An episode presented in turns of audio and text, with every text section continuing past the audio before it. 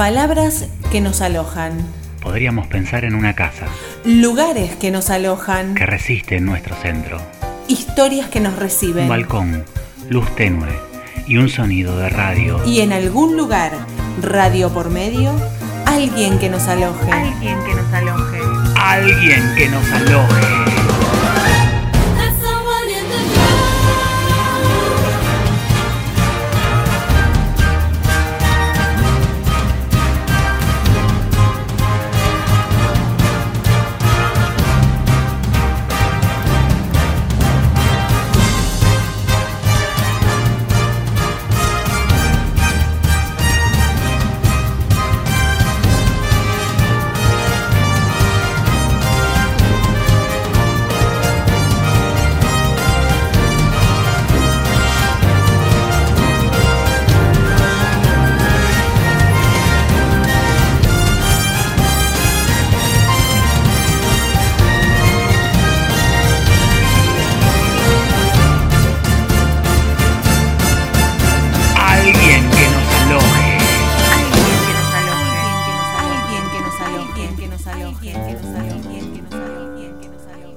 Bienvenidos a Alguien que nos aloje.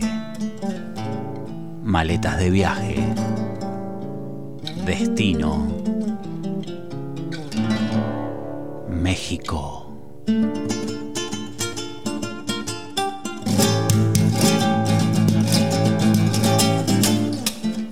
La cultura de México es muy rica. Mezcla elementos de diversos periodos, desde aspectos prehispánicos, del periodo colonial y hasta modernos.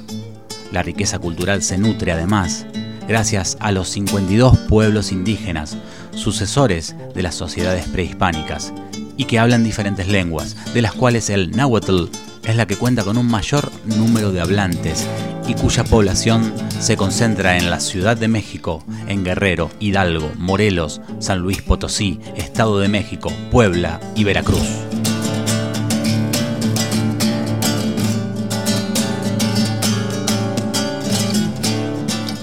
Entre los aspectos culturales más relevantes y antiguos se encuentra la pintura, ya que en el México prehispánico estaba presente en construcciones y códices, y durante la colonización en conventos.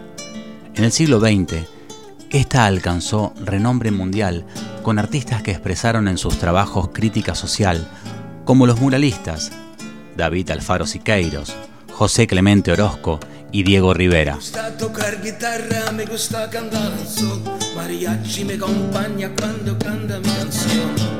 Al lado de Rivera, pero con independencia artística, está Frida Kahlo, cuya obra está llena de sentimiento y dolor, siendo ella misma el tema central de sus pinturas.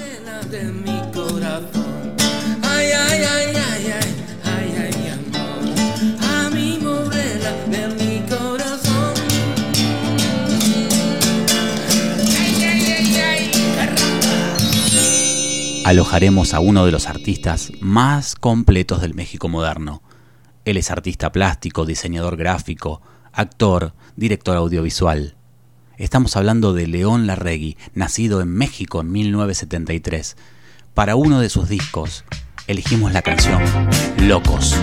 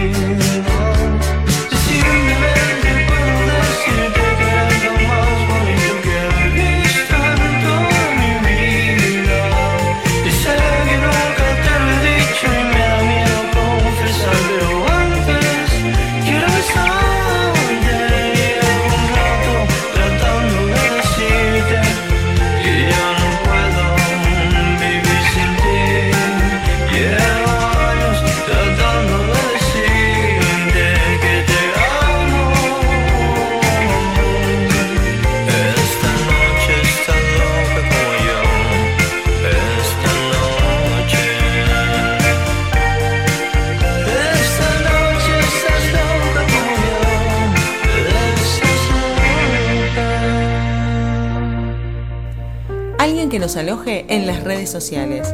Pueden encontrarnos en Facebook, en Instagram, ahora también en Spotify y en iBox.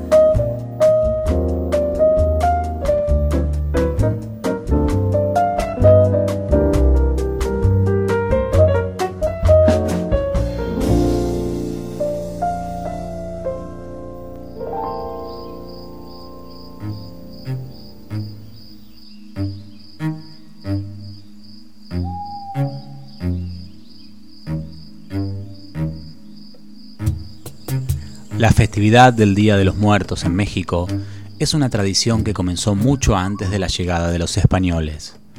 Hace unos 3.000 años, los aztecas originarios dejaron un legado que evidencia, ante los ojos del mundo, una cultura de gran riqueza intangible, la espiritual.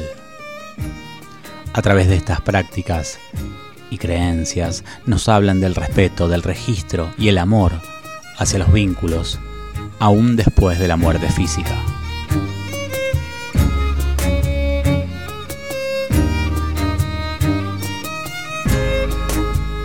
Este ritual data desde 3.000 años antes de la llegada de los españoles y fue declarado Patrimonio Intangible de la Humanidad por la UNESCO. Nuestros antepasados se reunían en las pirámides de Teotihuacán donde rendían culto a los difuntos con rituales para iluminar a las almas, que estaban vagando perdidas y que pudieran trascender a otros planos elevados.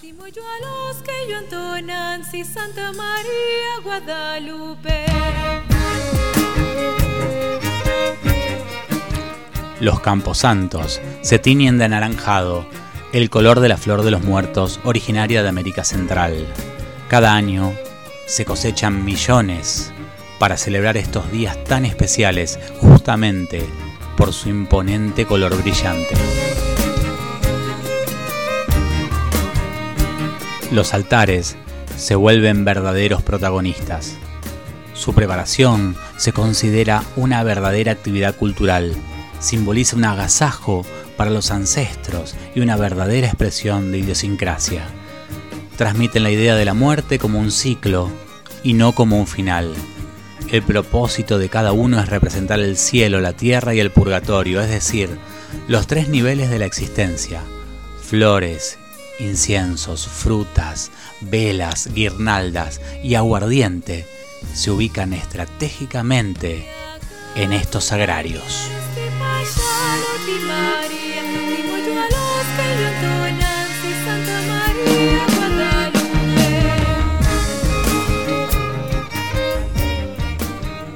La Catrina, como Diego Rivera la bautizó, es la imagen de la muerte que se ha convertido en símbolo de identidad mexicana. Esta dama, que al principio era conocida como calavera garbancera, estaba ilustrada con la forma de un esqueleto de mujer, vestida con ropa elegante y un enorme sombrero decorado con plumas, representando, de modo crítico, a la alta sociedad del siglo XX. Años más tarde, el artista José Guadalupe Posada la rediseñó, vestida solo con un sombrero, repudiando a los nativos que olvidaron sus raíces y quisieron imitar la vida de los europeos, aparentando grandes riquezas. Pero Diego Rivera fue quien pintó su silueta tal como se la ve hoy, con un sombrero coronado de plumas, muy elegante e imponente, y fue también quien perpetuó la imagen definitiva de la Catrina. Lo que sigue, Natalia Laforcade, una gran artista mexicana, en el Tiny Desk Concert nos dice, quereme como a mí me gusta. ¡Miguelito!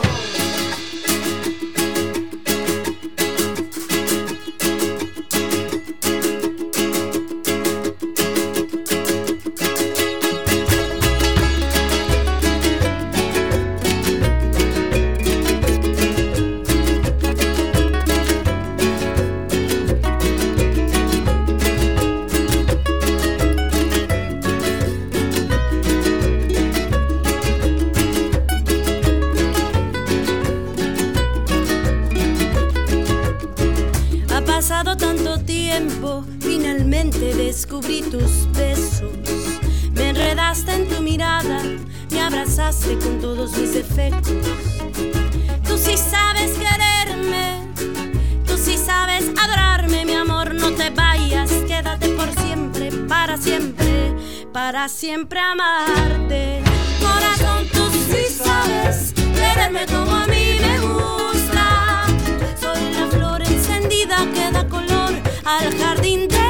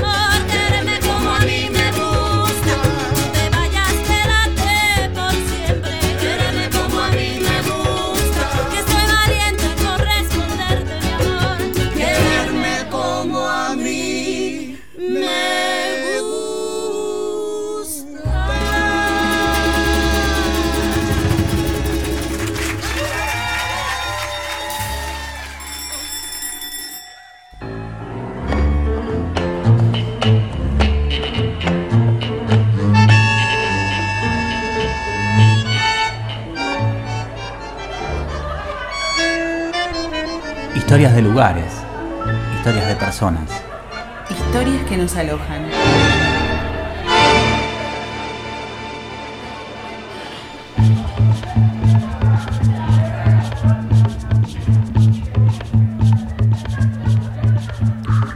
Pregúntame lo que quieras, pero no de dónde vengo, sino a dónde voy. Su nombre estará siempre ligado a la historia musical de México, ese país que la acogió con los brazos abiertos a sus 17 años, cuando la necesidad de buscar su propia libertad la empujó a dejar atrás su Costa Rica natal y una familia que nunca le demostró cariño. Chabela Vargas no se llamaba Chabela, ni era mexicana.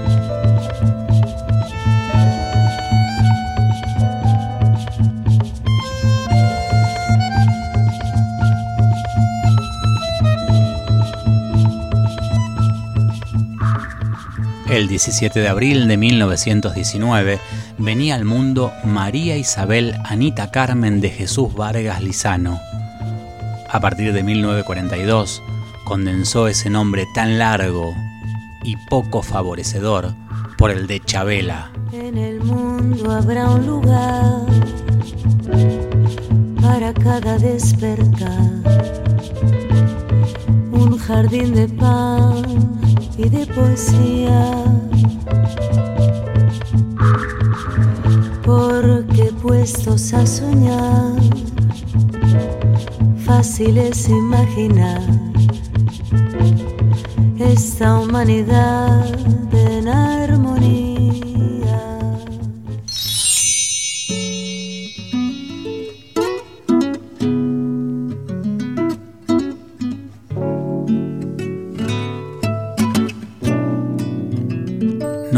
Chabela una mujer de lágrima fácil, ni dejó que nadie la pisoteara.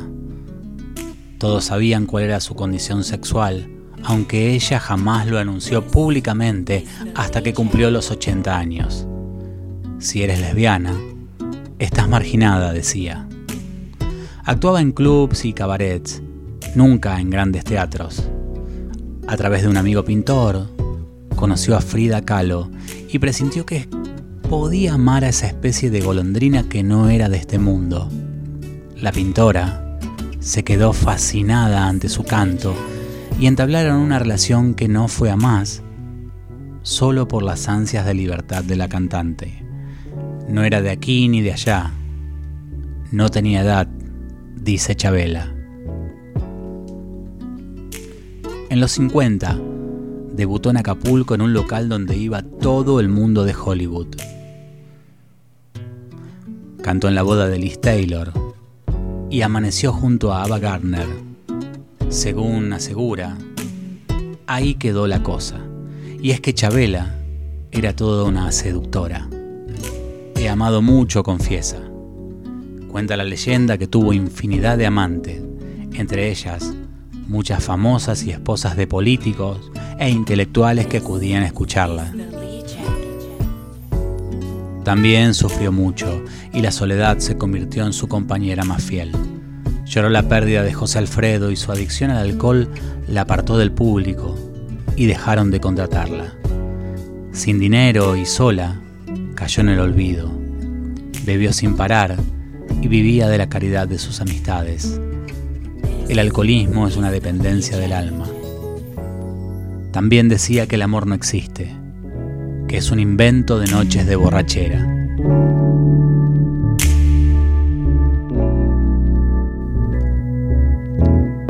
Ya sobria, regresa a Ciudad de México para actuar.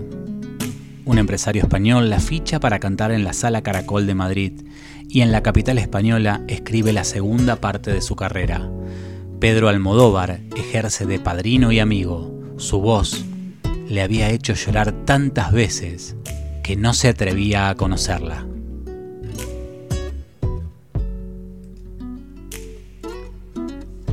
En España empezó una nueva y fructífera etapa y fue feliz. Por fin actuaba en teatros y pudo regresar a México por todo lo alto para que el público se estremeciera escuchándola en el Palacio de Bellas Artes. En la residencia de estudiantes de Madrid ofreció su última actuación, aguantó al pie del cañón hasta los 93 años. Chabela estaba orgullosa de ser mujer y dejó una serie de frases redondas que sonaban como sentencias. Qué bonito y qué privilegio haber nacido mujer. Cuando eres verdad, te impones. Me llamo Chabela Vargas. No se les olvide. Chabela, contanos cómo conociste a Joaquín Sabina. Eh, debuto yo en Madrid cuando llega él y me dice, usted acaba de, de, cantar ahorita. Y le dije, ¿a usted qué le importa? No me, le digo, así no se presenta un caballero con una dama. Qué extraño que siendo español, le dije, no sea tan caballero como los demás. Me dijo, no, perdone, es, es que es un, ya estaba borracho, es una pregunta tonta. Me dice, eh, ¿dónde vives? Ah, ya me suavizó, ¿ves? Y le digo, en el bulevar de los sueños rotos, Joaquín. Ah, entonces vivimos en la misma cuadra. y, me, y, y, ya me hizo la canción en el bulevar de los sueños rotos, vive una, una dama de pelo blanco, gata valiente, de lengua lisa. Me viene a ver a mi casa de Madrid, donde vivo, y me lleva un letrero de, lámina que dice el Boulevard de los Sueños Rotos. Yo lloré a mares, claro. Que alguien me entregue el Boulevard de los Sueños Rotos. Yo a la que adoro es Isabel, su esposa, que es la mujer más buena del mundo, Isabel Oliarte. Porque me dice, me casé antier, ¿de qué me casé? Cada rato se casa. Este, y quedamos de que el día siguiente teníamos grabación. Estábamos comiendo con Isabel. Y el día siguiente a las 2 de la tarde teníamos que vernos en un estudio. Le dije, por favor, por lo que más quieras, no me faltes, Joaquín. Lo tenemos recontraensayado, así es que no llegues tarde. Ay, no te emborraches, Joaquín. Ay, Isabel ayudándome por otro lado. Ay, sí, de la Joaquín, vámonos para la casa. Bueno, las dos, dos y media, tres, cuatro de la tarde. No llegó Joaquín. Se cierra el estudio. Al rato va entrando con dos putonas de lentejuelas brillando a las tres de la tarde. Que, qué torero tú.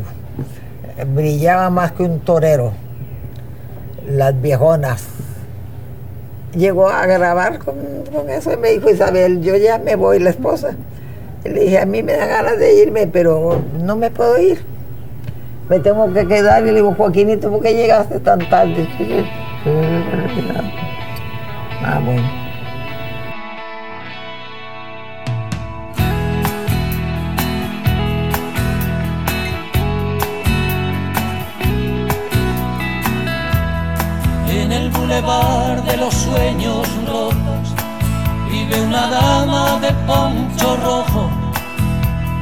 Plata y carne morena, vestiza ardiente de lengua libre, gata valiente de piel de tigre, con voz de rayo de luna llena. por el bulevar de los sueños rotos.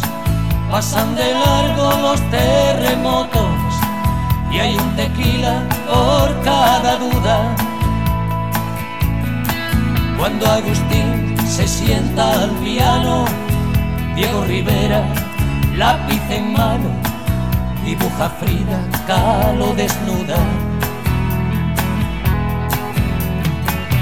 se escapó de una cárcel de amor, de un delirio de alcohol, de mil noches en vela.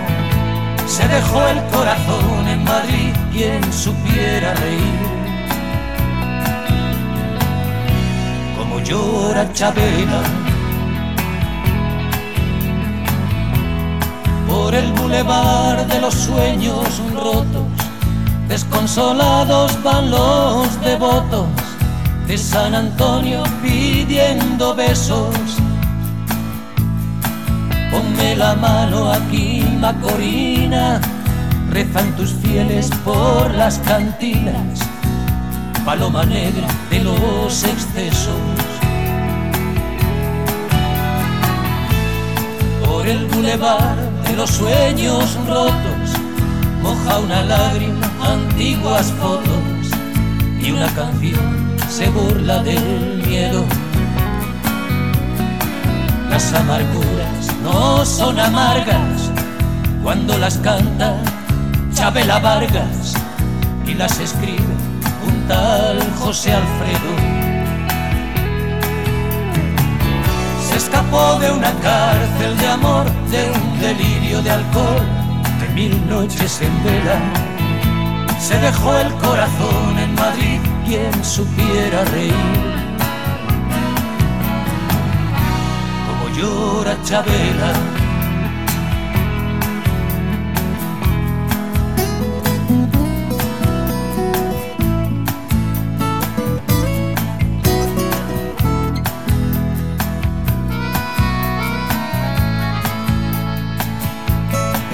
Las amarguras no son amargas cuando las canta Chabela Vargas y las escribe un José Alfredo. Se escapó de una cárcel de amor, de un delirio de alcohol, de mil noches en vela. Se dejó el corazón en Madrid, quien supiera reír. Como llora Chabela por el bulevar de los sueños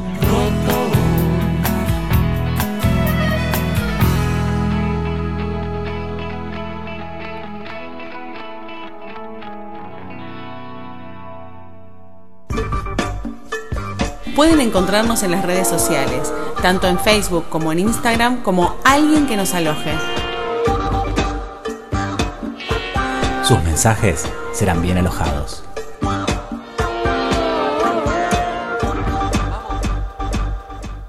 Un, dos, tres, un, dos, tres.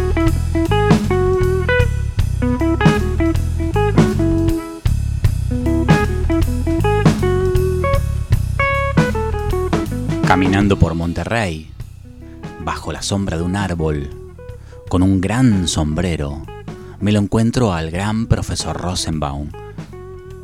Él me mira y con un gesto simple me dice, ¿estás listo para un duelo de sabiduría? Con ustedes el profesor. Toda Centroamérica es una reg- una región mágica, yo diría que misteriosa. Tal vez será por esa mezcla curiosa de clima cálido, vegetación exuberante, la cercanía del mar con la montaña, los volcanes. No sé, da la sensación como que Dios puso todos estos elementos en un cubilete, lo arrojó, lo mezcló y lo arrojó sobre una mesa. Y se generó Centroamérica. Lo que sí estamos seguros es que había una gran civilización maya y azteca con un grado de cultura, de, co- de conocimiento de astronomía, de matemática y de agricultura que nada tenía que envidiar a la civilización europea que vino a aniquilarla. Toda esa cultura sale hoy a la luz a través de los templos que se recuperan de la selva y también de los cuentos y las leyendas que el pueblo centroamericano posee y que se vuelca en su literatura.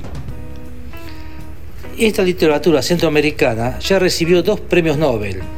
El primero, el guatemalteco Miguel Ángel Asturias, con su señor presidente. Asturias fue el creador de un estilo literario nuevo, llamado realismo mágico. De ese estilo abrevó Gabriel García Márquez, autor de Cien años de soledad, también premio Nobel. Y también el mexicano Octavio Paz, de quien ya hablaremos luego. Previamente a ello, ya en el siglo XIX, generó movimientos literarios de vanguardia, por ejemplo en Nicaragua con Rubén Darío, y en México con Amado Nervo. Y ya que hablamos de México, ¿cómo no poder recordar los cuentos de Carlos Fuentes, a Juan Rulfo, quien escribió dos libros nada más, uno de cuentos, El llano en llamas, y una sola novela, Pedro Páramo. Pedro Páramo está considerado una obra cumbre de la literatura española. Tampoco podemos olvidarnos en México de Elenia Poniatowska.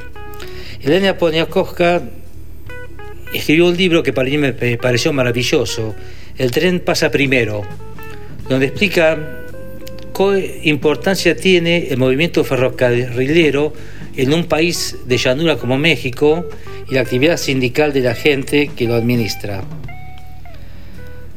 Y ya que también estamos en México, no te podemos olvidarnos de la gran frase que sintetiza la literatura mexicana. La literatura mexicana descansa en paz, en Octavio Paz. Hasta la próxima. Cuando pensamos en México, pensamos en sus cantantes y no podemos dejar de asociar a Luis Miguel. Aunque el padre haya dicho que Luis nació en Puerto Rico y que se formó su fama con una nacionalidad falsa, Luis Miguel es México.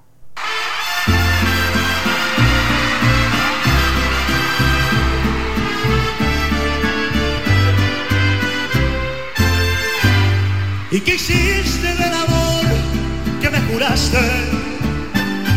¿Y qué has hecho de los besos que te di? ¿Y qué excusa puedes darme si fallaste?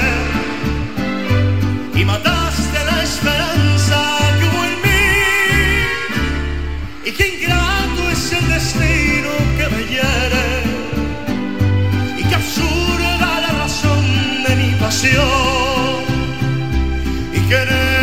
este amor que no se muere. Y prefiere perdonarte tu traición. Y pensar que mi vida fuiste flama y el caudal de mi gloria fuiste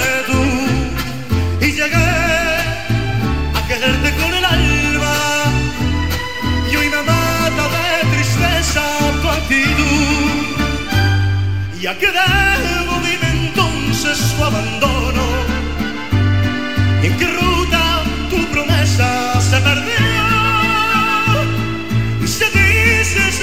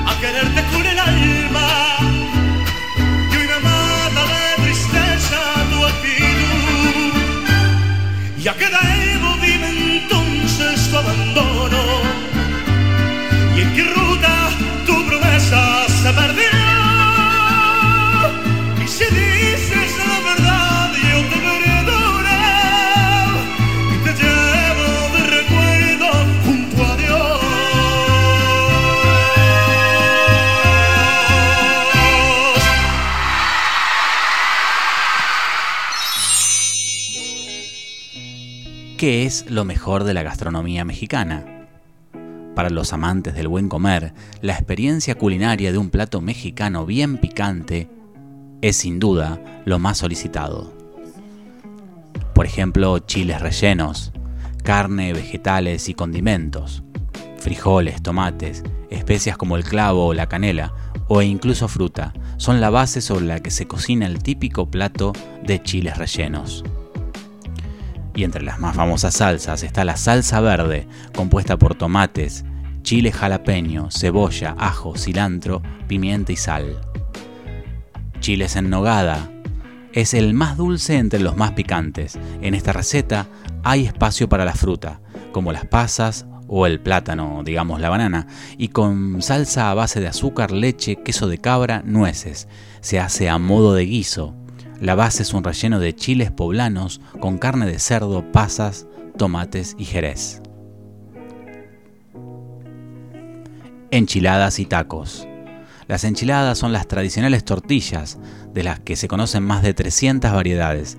Se rellenan con mucho queso, también por fuera, ya que en muchas ocasiones el plato se gratina. Se acompaña con carnes, con frijoles, cocinados con chile. Por otra parte, los tacos son tortillas de maíz enrolladas, rellenas de carnes o chiles, otro de los platos más famosos de la Mexican food. Otra curiosidad son los chupulines, y como el picante combina con todo, hay un plato típico que no pueden dejar de probar. Los chupulines son insectos, gusanos, grillos, escamoles, que pueden comerse a modo de snacks, bañados en las salsas, especialmente las más picantes. Se preparan fritos, secos o con salsas.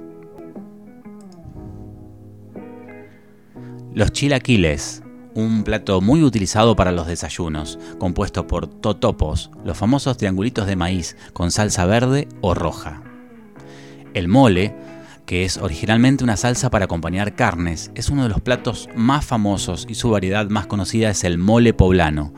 Es un guiso, pero a base de semillas, pasas, almendras, chiles y, como no, incluso el chocolate. Pero en México no solo las comidas son picantes, puede que alguna vez te encuentres con alguna bebida que además de refrescarte deje una sensación picosa en la lengua. Algunas de ellas son las micheladas. Esta es eh, a base de cerveza, limón de pica, sal y salsa. No quería cerrar este informe sin hablar con el tío Alfredo. Él ha tenido restaurantes en California y conoce muy bien de estas especias, de estos picantes y de la comida mexicana.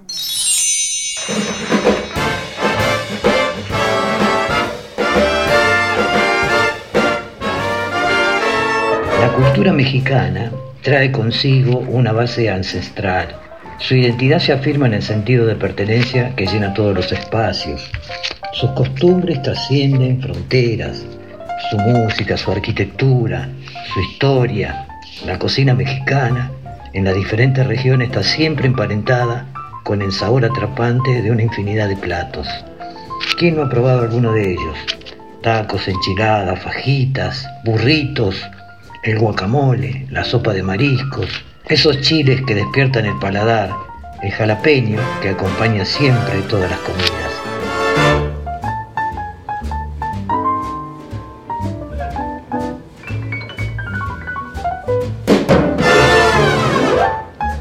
Conocí muchos cocineros mexicanos cocinando en diversas cocinas, eh, cocina italiana, de la India, China. Ellos siempre en su break, o sea, en su, en su hora, la hora del lunch, comen su comida. O sea que por más que prueben la comida de esos restaurantes en los que ellos cocinan bien, porque lo hacen muy bien, cocinando cosas que no son de, su, de, su, eh, digamos. Pero a la hora de, de estar armando su comidita, vuelven ellos a sus tacos y a toda su comida. El taco que ha tenido tanto éxito en Estados Unidos, que una empresa fue mencionada por Ronald Reagan como la más exitosa en su momento, que producía tortillas. Los nachos, que son otro acompañamiento del guacamole, son otro ejemplo de una de las mejores maneras de enviciar el paladar y que ha trascendido México.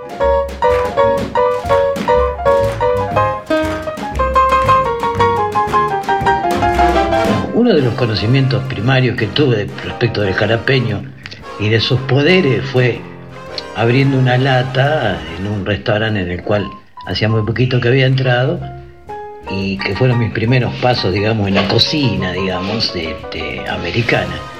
Eh, fue abriendo una lata, la cual, luego de sacarle la tapa para tirarla y trasladar el contenido en un, en un recipiente más adecuado, el jalapeño que toqué, que sería el, resto que había quedado de jugo en la lata, cuando la llevé a la basura, fue lo que me hizo lavarme las manos, por supuesto, bien lavadas con detergente y bien refregada. Claro, quedó ahí la cosa, pero cuando me rasco, mis ojos, como costumbre que tenía, viste, de, de- de andar siempre atrás de, la perfección, empezó a arderme de tal manera que ahí conocí la potencia por primera vez de los jalapeños. Luego los jalapeños fueron parte de mi, de mi gusto porque lo utilizábamos en la cocina. Le poníamos jalapeño hasta la pizza, comida que iban preparadas de todo tipo, donde se incluía, era, o sea, lo que sería el, costado del plato, agregado con jalapeño, de cualquier tipo de comida, ni hablar los tacos, ni hablar los, este, burritos, enchiladas, donde cada uno le agregaba, se agrega siempre y se sigue agregando jalapeño porque tiene un gusto muy particular, muy exquisito, y cuando uno le toma le toma la mano al sabor, no deja de ser algo fantástico. En alguien que nos aloje, maletas de viaje, ya está estacionando Caloncho. Junto a Mon Laferte, juntos hacen Palmar.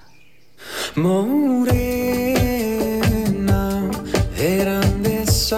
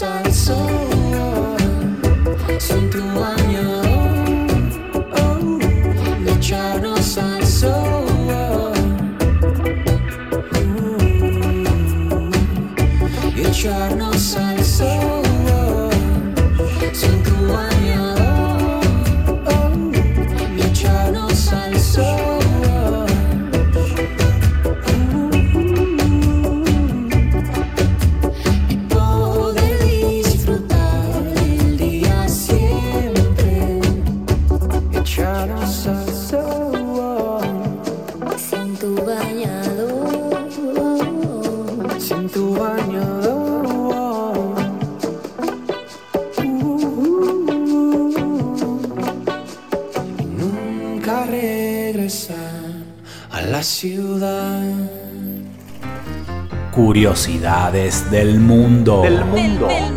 Presentado por Despensa Digital, gran tienda de novedades, en Rioja 971 o en la web despensadigital.com.ar.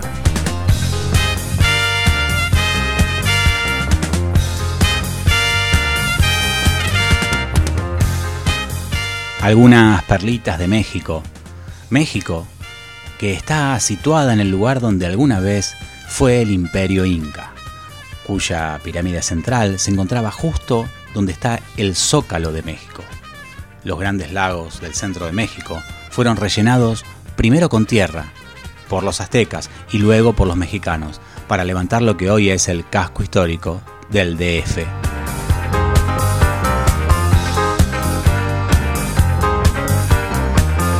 La ensalada César no tiene su origen en la antigua Roma, como muchos pensarían, sino en Tijuana, México. La receta surgió en 1942 del restaurante de César Cardini, en la antes mencionada ciudad mexicana.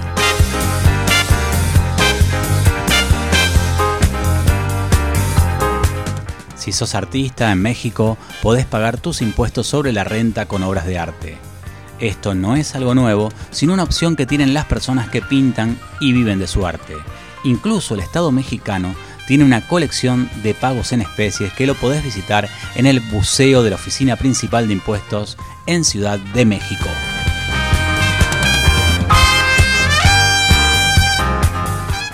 El cacao era tan valorado en México azteca que su grano, la semilla fermentada, se usaba como moneda.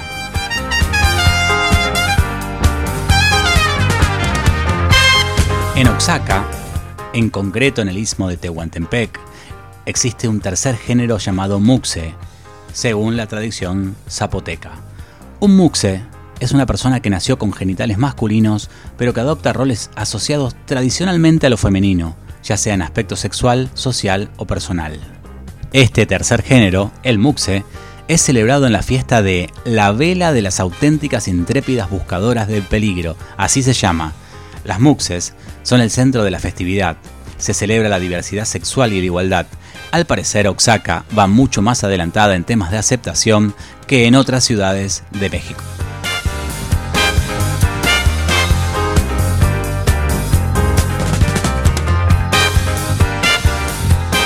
La mayoría coincide en que el nombre de la península de Yucatán tuvo origen en una confusión lingüística entre los nativos y los españoles, ya que Yucatán quiere decir no te comprendo. Cuando el español desembarcó decía ¿dónde estoy? ¿dónde estoy? y le contestaban Yucatán, Yucatán. El imperio azteca conocía muy bien el maíz, así que un día le prendieron fuego a los granos y salió el primer pororó allá por 3600 años antes de Cristo, el pororó milenario. México comparte con Estados Unidos la segunda frontera más grande del mundo, con 3.169 kilómetros, mientras que la primera es la de Estados Unidos con Canadá, con 5.061 kilómetros terrestres. La mayor pirámide del mundo se encuentra en México. Se trata de la Gran Pirámide de Cholula y es además el monumento construido más grande aún en pie de la historia. En México existe también el deporte llamado pelota purépecha. Esto es, resumiendo un poco, parecido al hockey, pero se juega con una pelota de fuego.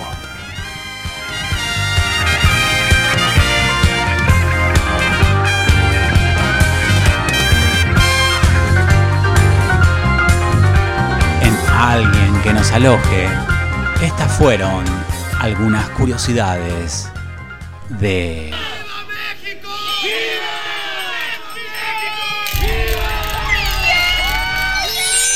En alguien que nos aloje queremos tanto a Cristian Castro, hijo de Verónica que protagonizó La Casa de las Flores, que recomendamos desde ya. Cristian Castro, mexicano de veras, no como Luis Miguel que es puertorriqueño. Está lloviendo estrellas alrededor de mí.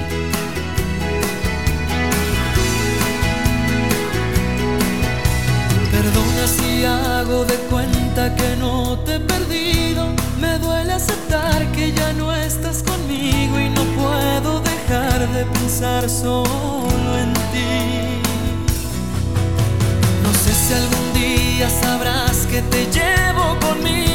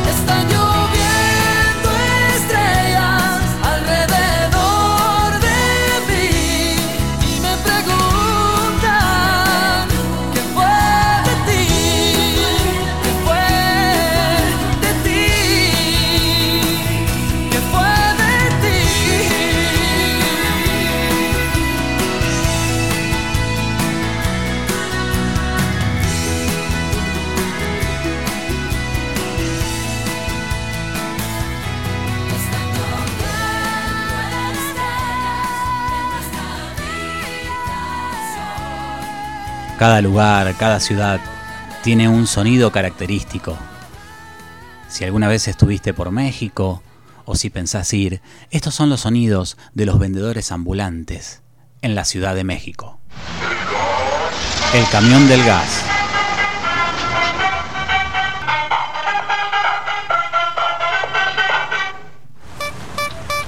El panadero.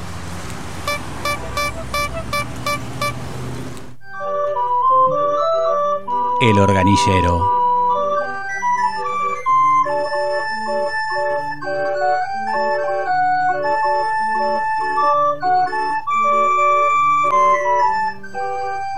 Acérquese y pida sus ricos tamales oaxaqueños. Los tamales. Ya llegaron sus ricos y deliciosos tamales oaxaqueños. La pomada para el dolor en la espalda, para El en merólico. la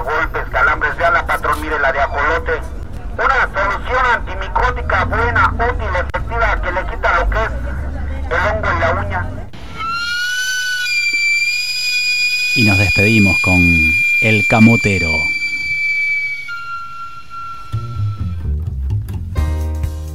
Y esto fue Maletas de viaje, Destino México. Nos vemos en otro condado, en otro país. Y en algún lugar, radio por medio, alguien que nos aloje. Alguien que nos aloje. Alguien que nos aloje.